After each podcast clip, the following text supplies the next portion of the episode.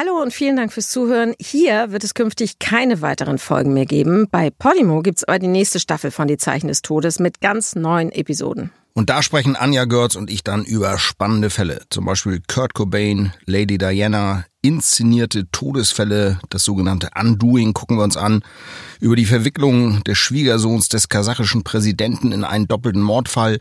Alles einfach True Crime vom Feinsten. Jede zweite Woche, freitags, immer eine neue Folge. Und natürlich, wenn euch das nicht True Crime genug ist, gibt es neben die Zeichen des Todes noch viele andere, zum Beispiel 3.29 Uhr mit Sebastian Fitzek. In den Shownotes findet ihr einen Link, mit dem ihr Podimo 30 Tage kostenlos testen könnt. Wir freuen uns, wenn ihr reinhört. Es ist der 7. Juli 2011, ein schwülwarmer Sommertag in Berlin. Die Rentner Heinz Grabowski und Kurt Mansfeld haben es sich an der Spree gemütlich gemacht. Im Schatten einer Weide sitzen sie auf Klappstühlen am Ufer und angeln. Früher haben die Fische schon mal besser gebissen. Naja, aber bei den ganzen Schiffen auf der Spree. Ist ja klar, dass die Fische nicht beißen. Oh, oh, warte mal, warte mal. Ich glaube, ich hab was. Was? Und? Was ist?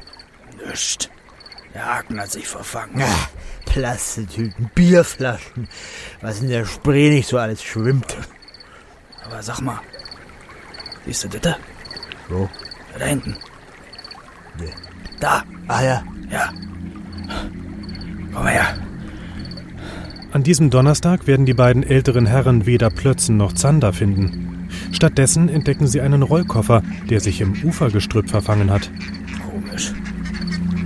Noch nagelneu aus, der Koffer. Wer schmeißt denn so weit in den Fluss? Komm, pack mal mit an hier.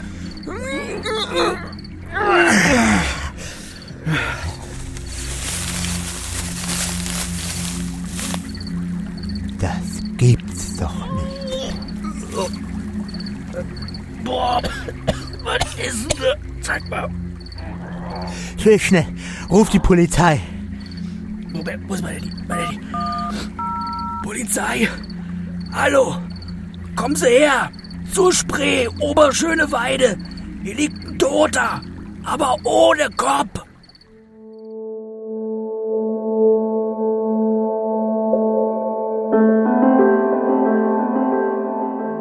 Die Zeichen des Todes. Der einzig wahre True Crime Podcast mit Deutschlands bekanntestem Rechtsmediziner Michael Zokos.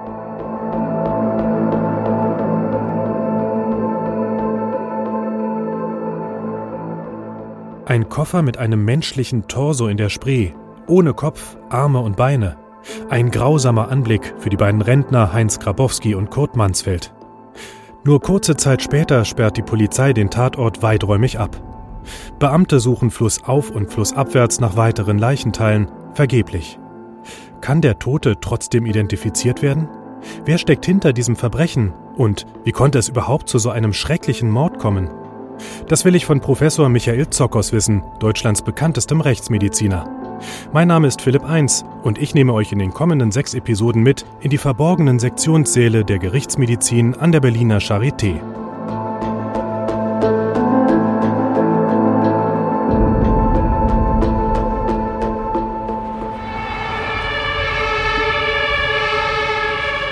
So, Toxikologie, Gewaltschutzambulanz, ah, Rechtsmedizin.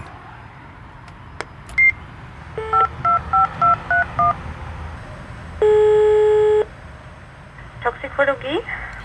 Philipp 1, guten Tag. Ich möchte gerne zu Herrn Professor Zokos. Ähm, haben Sie einen Termin bei ihm? Ja, habe ich. Michael Zokos empfängt mich auf dem Flur des Sektionssaals. Guten Tag, Herr Zokos. Kommen Sie ran.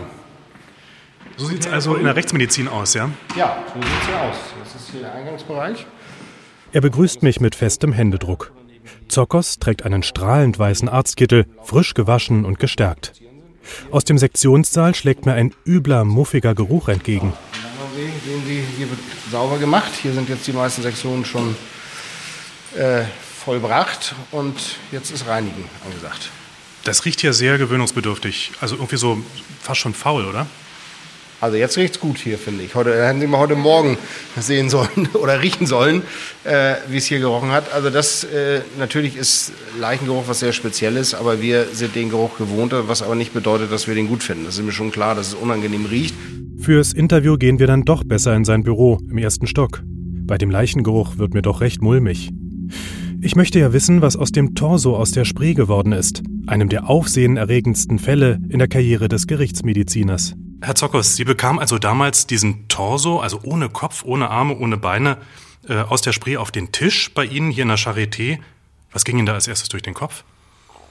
Als Rechtsmediziner prüft man natürlich zunächst mit dem professionellen Blick, welche Kriterien für eine Identifizierung kommen in Frage, welche und äh, insbesondere wie viel Information kann ich eben nur von diesem einen Körperteil, nämlich der Torso, ähm, gewinnen, um der Polizei möglichst viele Informationen zu geben, mit denen sie dann eben weiter ermitteln können. Und das Auffällige war ja damals, dass dieser Torso ganz großflächig tätowiert war. Was konnten Sie daraus schließen?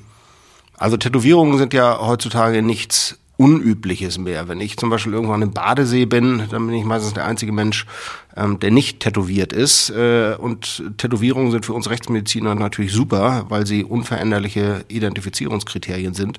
Insofern war erstmal klar, wir haben hier etwas, wo wir ansetzen können. Wir müssen gucken, sind das Tätowierungen, die besonders sind? Sind diese Tätowierungen einem bestimmten Milieu, sprich Rockermilieu, ähm, vielleicht auch Nazi-Symbole, äh, irgendwie zuzuordnen. Und dann äh, kann man weiter überlegen, wie alt sind diese Tätowierungen? Sind sie laienhaft gemacht? Sind es vielleicht Knast-Tätowierungen, die eben äh, nicht professionell gestochen wurden? Das sind schon sehr viele Informationen, da ist man als Rechtsmediziner tatsächlich dankbar, ähm, wenn so ein Torso Tätowierung aufweist. Das heißt, das war in dem Fall ja für Sie auch sehr hilfreich, dass eben diese Tätowierung da war. Denn ansonsten, wenn Kopf, Arme, Beine fehlen, ist es ja sehr schwierig, überhaupt irgendwelche Rückschlüsse zu ziehen. Was konnten Sie nach der Obduktion überhaupt wissen? Nach der Obduktion wussten wir erstens, dass der Kopf und die Gliedmaßen postmortal, das heißt also nach dem Tode abgetrennt wurden. Das haben wir ganz klar an den Abtrennungsrändern gesehen. Da waren keine Unterblutungen. Wenn der Kreislauf noch intakt gewesen wäre, das Herz geschlagen hätte und Blut in den Gefäßen transportiert hätte, dann wären diese Ränder unterblutet gewesen. Wir konnten aber aufgrund dieser nicht unterbluteten Abtrennungsränder, dieser Amputationsränder der Arme und des Kopfes feststellen, das muss postmortal erfolgt sein. Das war der eine wichtige Punkt. Der zweite Punkt war, wir haben unterschiedliche Hieb- und Schnittspuren festgestellt an den Abtrennungsrändern, was uns auch wiederum den Hinweis gab, hier wurden verschiedene Werkzeuge eingesetzt, was bei Leichenzerstückelung nichts äh, Ungewöhnliches ist, denn der Täter unterschätzt meistens äh, die Schwierigkeit, einen Leichnam zu äh, zerstückeln und benutzt dann eben verschiedene Werkzeuge. Auch das konnten wir sehen. Und wir konnten auch nach der Obduktion etwas zur möglichen Todesursache sagen, weil wir nämlich in den Lungen eine Blutaspiration, eine Einatmung von Blut in den Atemwegen festgestellt haben, was bedeutet, dass irgendwo im Nasenrachenraum es zu einer schweren Verletzung gekommen sein musste, die massiv geblutet hat zu Lebzeiten und der Betreffende, zu dem dieser Torso mal gehörte, dann eben noch mit seinen letzten Atemzügen Blut eingeatmet hat. Insofern hatten wir schon sehr viele Hinweise. Erstens, äh, wie können wir ihn identifizieren? Möglicherweise über die Tätowierung. Zweitens, was kommt als mögliche Todesursache Todesursache in Betracht, ein schweres Schädelhirntrauma. Und drittens, die Zerstückelung erfolgte postmortal. Was für Werkzeuge wurden denn verwendet? Konnten Sie das auch rückschließen? Das konnten wir zu dem Zeitpunkt noch nicht sagen. Wir haben vermutet, äh, dass es sich um die typischen Hiebwerkzeuge, äh, die in solchen Fällen verwendet werden, äh, handeln könnte, sprich Äxte, Beile, Macheten, aber das war zu dem Zeitpunkt nur Spekulation, aber es ist natürlich klar, dass mit einem Küchenmesser oder mit einem Fuchsschwanz kaum ein Leichnam zu zertrennen ist. Das heißt, das waren alles Werkzeuge, die man mehr oder weniger im Baumarkt bekommt. Das ist richtig, Werkzeuge, die man im Baumarkt bekommt oder auch die Leute, die eben ein Haus und Garten haben, möglicherweise zu Hause haben. Passiert das denn häufig, dass Sie einen Torso finden und den auf den Tisch bekommen? Also häufig ist das natürlich nicht, aber hier in Berlin mit der äh, einwohnerreichsten Stadt Deutschlands und damit auch mit den meisten Tötungsdelikten ist es nicht selten. Also das passiert schon ein bis zweimal im Jahr. Das wird in anderen Regionen deutlich seltener sein. Aber gerade die Beseitigung, Leichenzerstückelung und dann Entsorgung in Rollkoffern ist was, was wir tatsächlich ein, zweimal im Jahr sehen. Also ich persönlich kann noch nicht mal Blut sehen. Ich stelle mir das absolut scheußlich vor. Wie geht's Ihnen damit? Ich habe mir einen sehr professionellen Blick auf das ganze Geschehen ähm, bewahrt. Ich schaffe es nicht, emotional zu werden, nicht zu überlegen, wie hat dieser Mensch gelitten zum Zeitpunkt, als er sterben musste. Ähm, was waren das für Menschen, die dieser Person, diesem Opfer das angetan haben? Ich kann da eine sehr professionelle Distanz schaffen. Ich habe meine Aufgabenfelder, die ich abarbeite, Identifizierung, Todesursache, Rekonstruktion. Ähm, das fülle ich mit Befunden, aber ich mache mir keine Gedanken darüber, dass vielleicht jetzt irgendwo jemand äh, diesen Menschen vermisst, äh, dass vielleicht irgendwo Kinder sind, die jetzt ohne einen Vater groß werden. Mit solchen Gedanken dürfen sie sich nicht belasten, weil sie dann nicht mehr objektiv sind und dann verlieren sie tatsächlich diese Distanz, die notwendig ist. Das heißt, Sie brauchen auch gar nicht einen Trick, dass Sie solche Bilder nicht mit nach Hause nehmen. Nein, den brauche ich überhaupt nicht. Ich kann diese Bilder irgendwo in meinem nicht Unterbewusstsein, sondern schon Bewusstsein, denn ich kann sie ja bewusst abrufen, ablegen, aber es ist jetzt nicht so, dass sie jetzt mir nachts äh, hochkommen, wenn ich versuche einzuschlafen, irgendwie Bilder von getöteten Menschen sehe oder von besonders gruseligen oder oder blutigen Tatorten. Das ist nicht so. Das das kann ich völlig ausblenden. Ich kann es dann wieder hervorrufen, wenn es in der Vorlesung wichtig ist, das zu präsentieren bei Vorträgen, bei Gerichtsverhandlungen, aber das hat mit meinem Privatleben tatsächlich überhaupt nichts zu tun. Kriminalhauptkommissar Dominik Wittig und Kriminaloberkommissarin Beate Lückertz ermitteln in alle erdenklichen Richtungen. Der Rollkoffer ist ein Allerweltsmodell, es gibt ihn in jedem Kaufhaus. Es werden mögliche Zeugen in einer Rockerkneipe nahe des Tatorts befragt, ohne jeden Erfolg. Auch Recherchen in der Skinhead-Szene laufen ins Leere. Am frühen Samstagmorgen, zwei Tage nachdem der Koffer gefunden wurde, kommt Hauptkommissar Wittig beim Blättern im Lokalteil der Zeitung plötzlich eine Idee. Aufgeregt ruft er bei seiner Kollegin Lückertz an.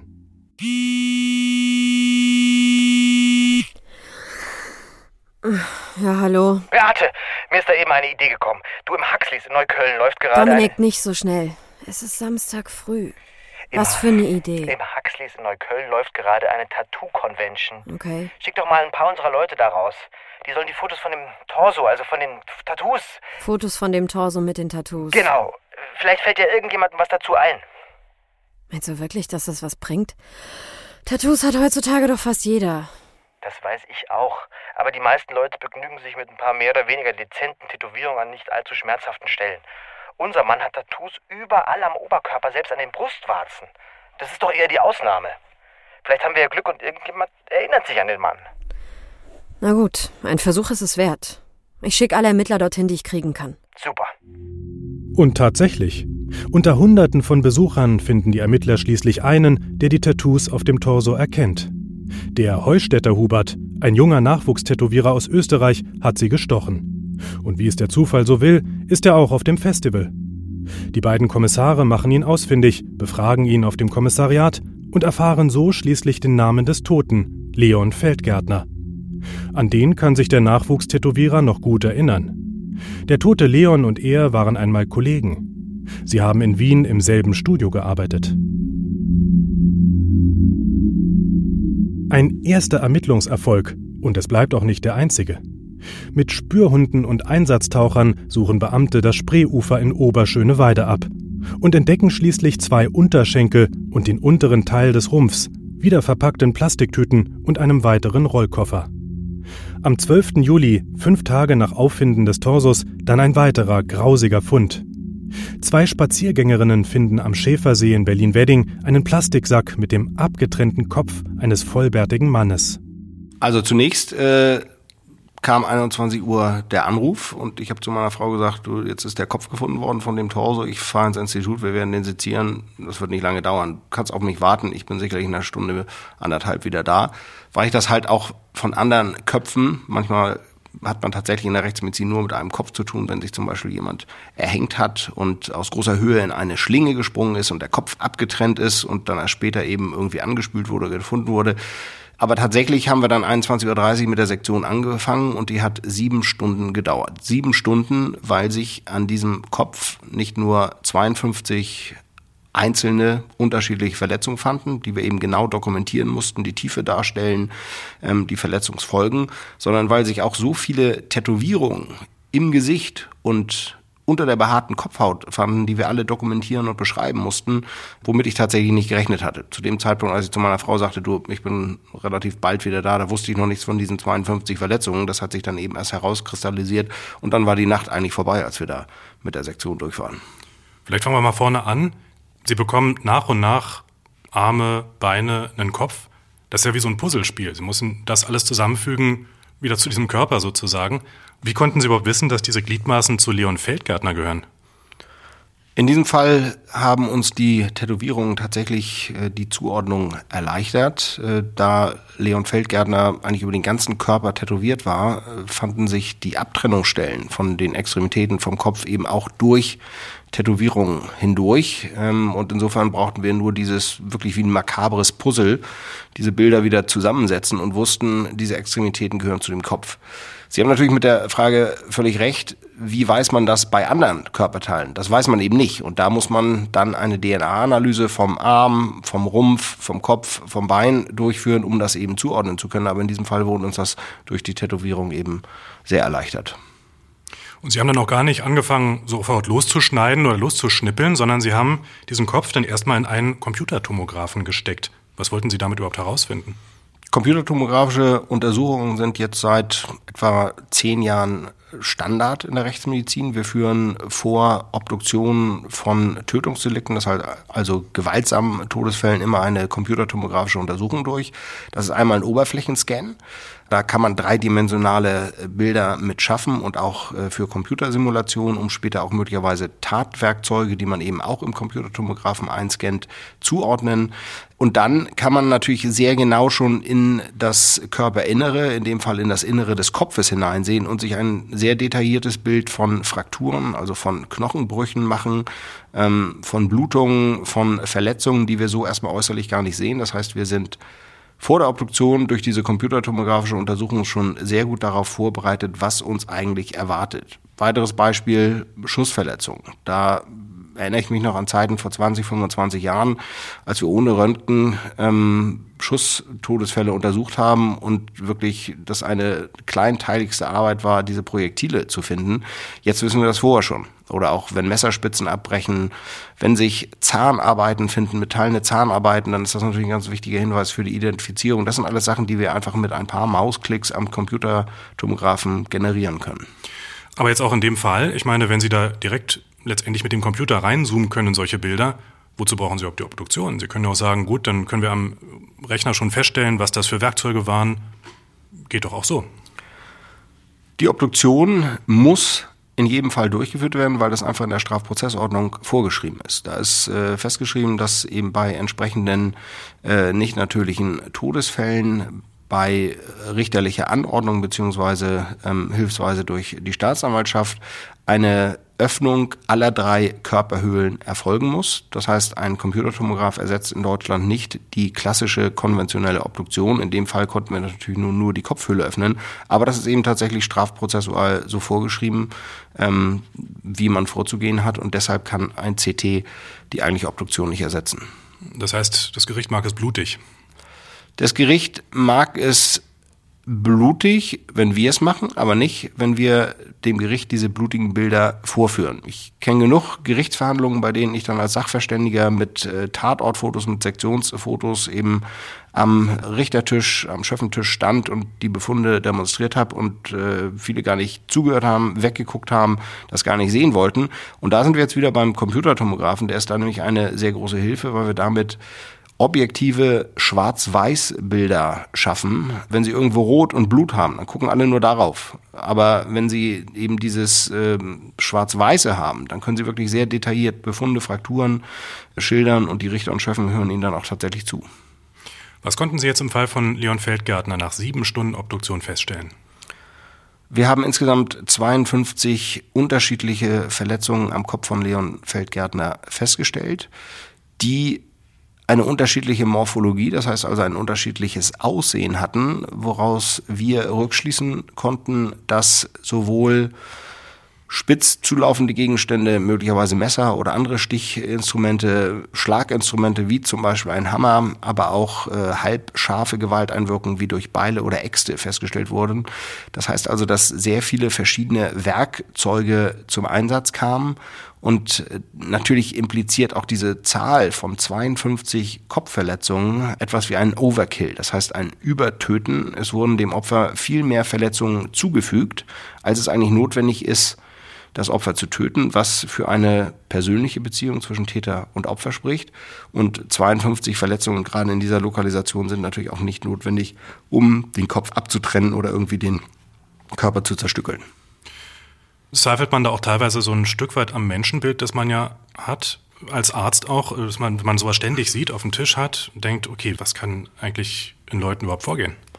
Als Rechtsmediziner ist mir natürlich nichts Menschliches fremd und dazu gehören eben auch diese dunklen Seiten äh, der menschlichen Natur und ich habe schon so viele Tötungsdelikte gesehen, die sich kein Drehbuchautor oder Krimiautor ausdenken könnte, die man auch nie irgendwo im Film, auch in den äh, ersten Splatter-Movies zeigen könnte, die wirklich jede Vorstellungskraft normaler Menschen sprengen würden. Insofern, also ich weiß, dass der Mensch sehr viele verschiedene Facetten hat, aber mein Beruf hat mich jetzt nicht zum Misanthropen gemacht, dass ich jetzt irgendwie denke, die, die Menschen sind alle schlecht oder dass ich enttäuscht von den Menschen bin. Ich weiß, dass es äh, unterschiedliche Menschen gibt mit unterschiedlichen Vorstellungen Einstellungen und äh, auch Einstellungen zu Gewalt. Ähm, das ist nun mal mit meinem Beruf unweigerlich verbunden, aber ich zweifle jetzt nicht am Menschen allgemein.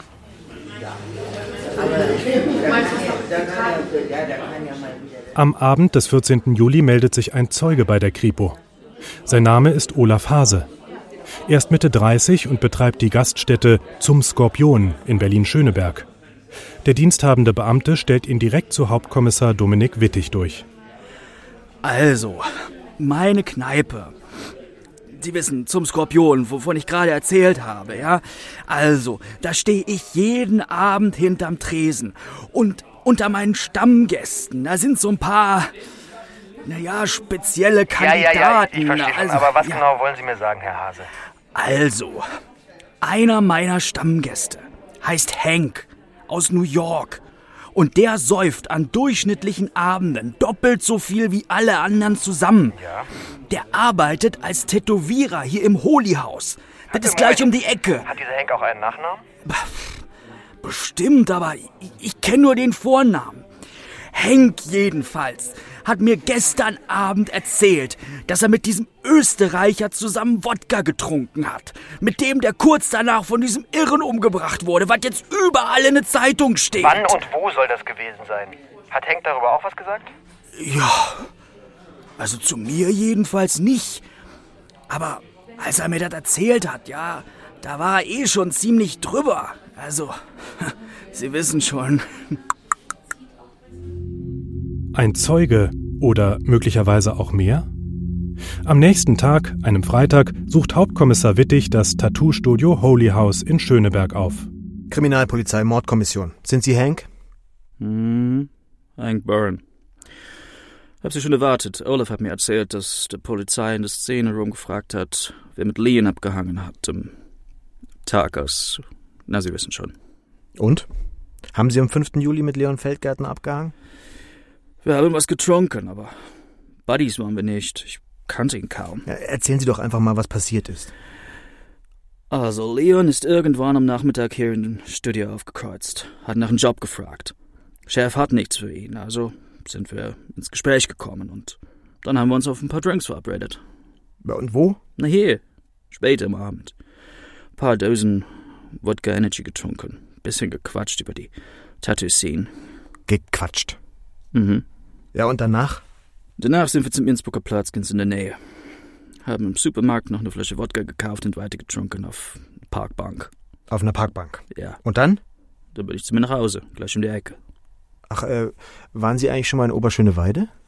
Klar war ich schon mal da. Das ist Hellhound, Metal Club. Aber das ist schon mindestens vier Wochen her. Hank Burren ist 29 Jahre alt, von kräftiger Statur, stark tätowiert und offensichtlich Alkoholiker. Seine Hände zittern unübersehbar, er verliert im Gespräch den Faden. Als er beiläufig von seiner Freundin erzählt, wird Hauptkommissar Wittig hellhörig. Er hakt nach und erfährt, dass die 23-jährige Lara Rosbach in der Ahlesundstraße wohnt, also in Oberschöneweide, in der Nähe des Fundorts. Sehr verdächtig. Zurück auf dem Präsidium lässt Wittig die Handydaten von Hank Burren auswerten. Das Ergebnis? Burren war zur Tatzeit nicht bei sich zu Hause, sondern bei seiner Freundin, am Fundort. Beide werden in den Tagen darauf auf dem Polizeipräsidium vernommen. Die Tat streiten sie ab.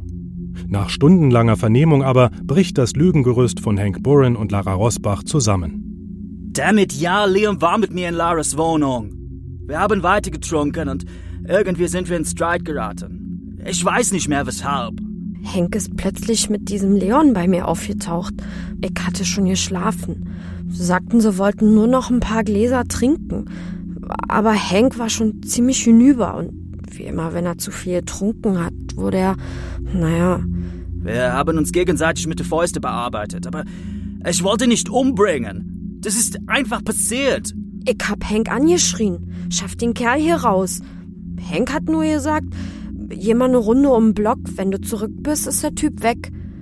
Leon hat einen linken Haken von mir abbekommen und ist umgefallen. Ich bin gleich neben ihn, hab's mit Herzmassage versucht, sogar mit fucking Mund-zu-Mund-Beatmung. Als ich zurückkam, war Leon. Er lag in meiner Wanne und Hank schlug mit einem Beil auf ihn ein. Aber am nächsten Morgen war mir klar, er muss weg. Also, ich habe überlegt, was mache ich? Dann bin ich losgegangen und habe eine Axt gekauft und zwei Rollkoffer und Müllsäcke.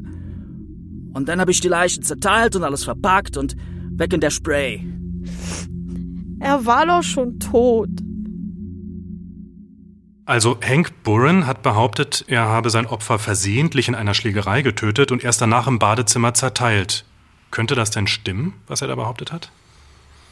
Also denkbar ist ja vieles, aber dem muss man eben dann kriminaltechnisch und rechtsmedizinisch auf den Grund gehen. Ähm, wir sind dann nochmal, als Lara Rosbach und Hank Burren in Untersuchungshaft saßen, in die Wohnung von Lara Rosbach in Oberschöneweide und haben dort nochmal im Auftrag der Staatsanwaltschaft eine Blutspurenanalyse durchgeführt. Was ist das?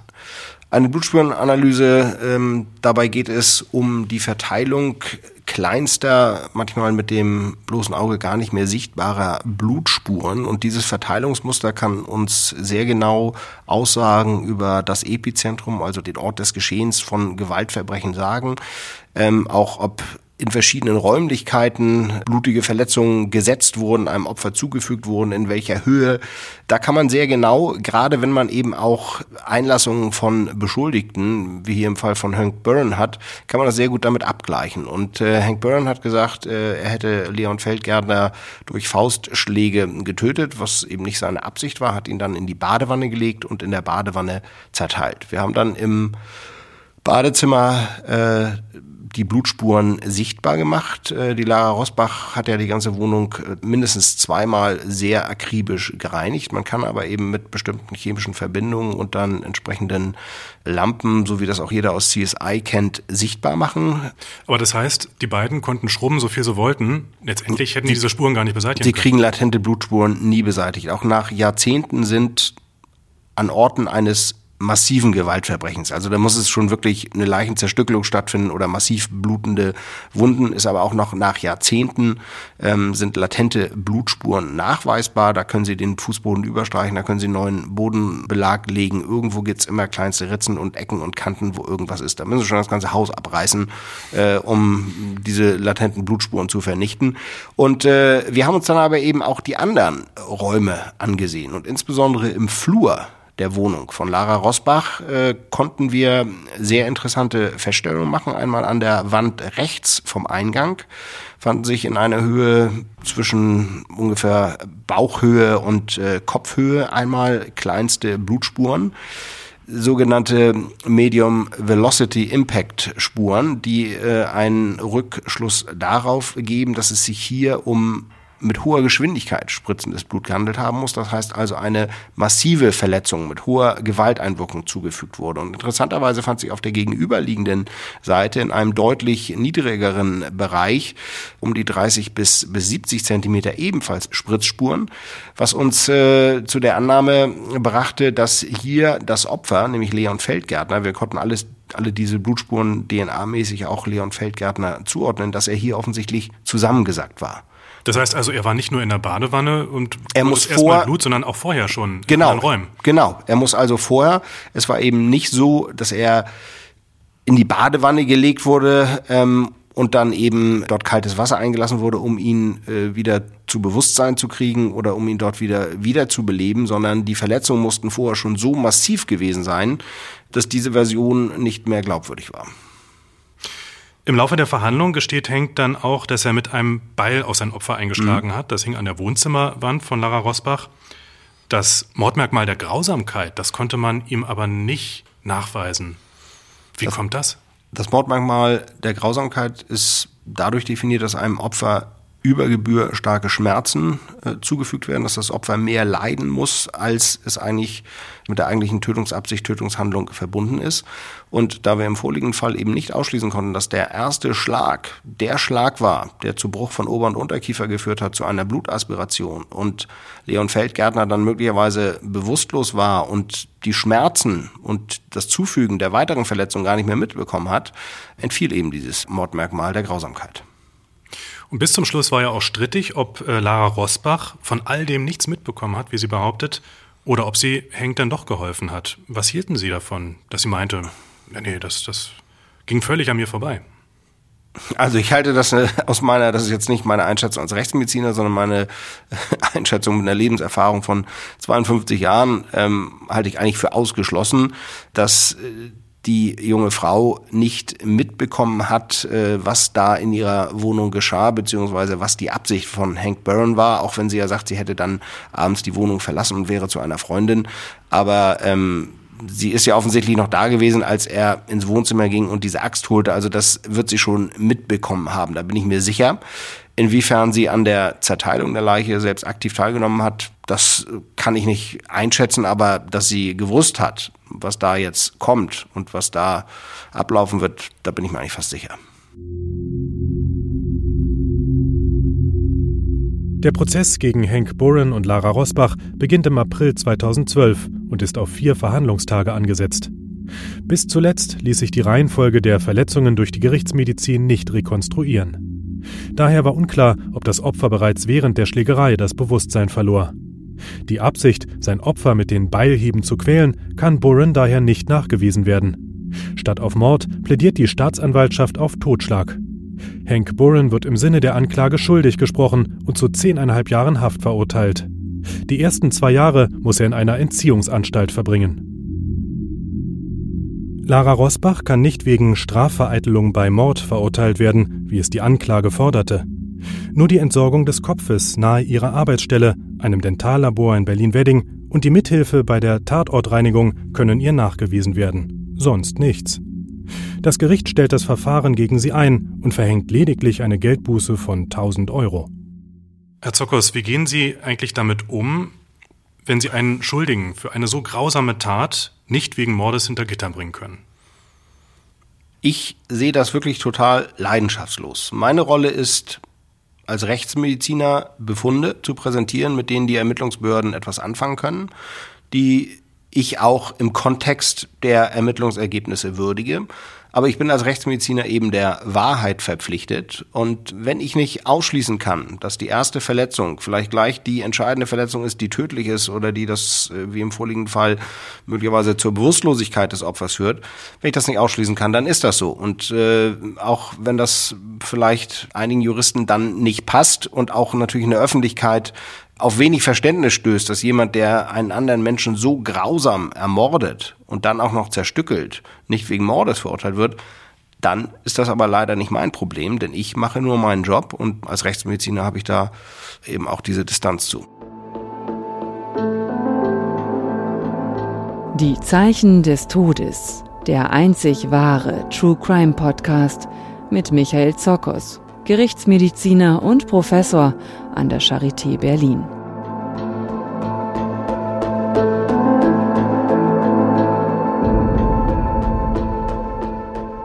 Das war die erste von sechs Folgen. Weitere Infos gibt es unter www.zockers.de. Moderation, Skript und Produktion Philipp 1. Sprecher Marian Funk, Monika Oschek, Andreas Tobias. Redaktion Bettina Hallstrick im Auftrag von Drömer Knauer. Michael Zockers schreibt auch Bücher. Soeben erschienen ist Abgeschlagen, der Auftakt einer neuen True Crime Reihe um Rechtsmediziner Paul Herzfeld.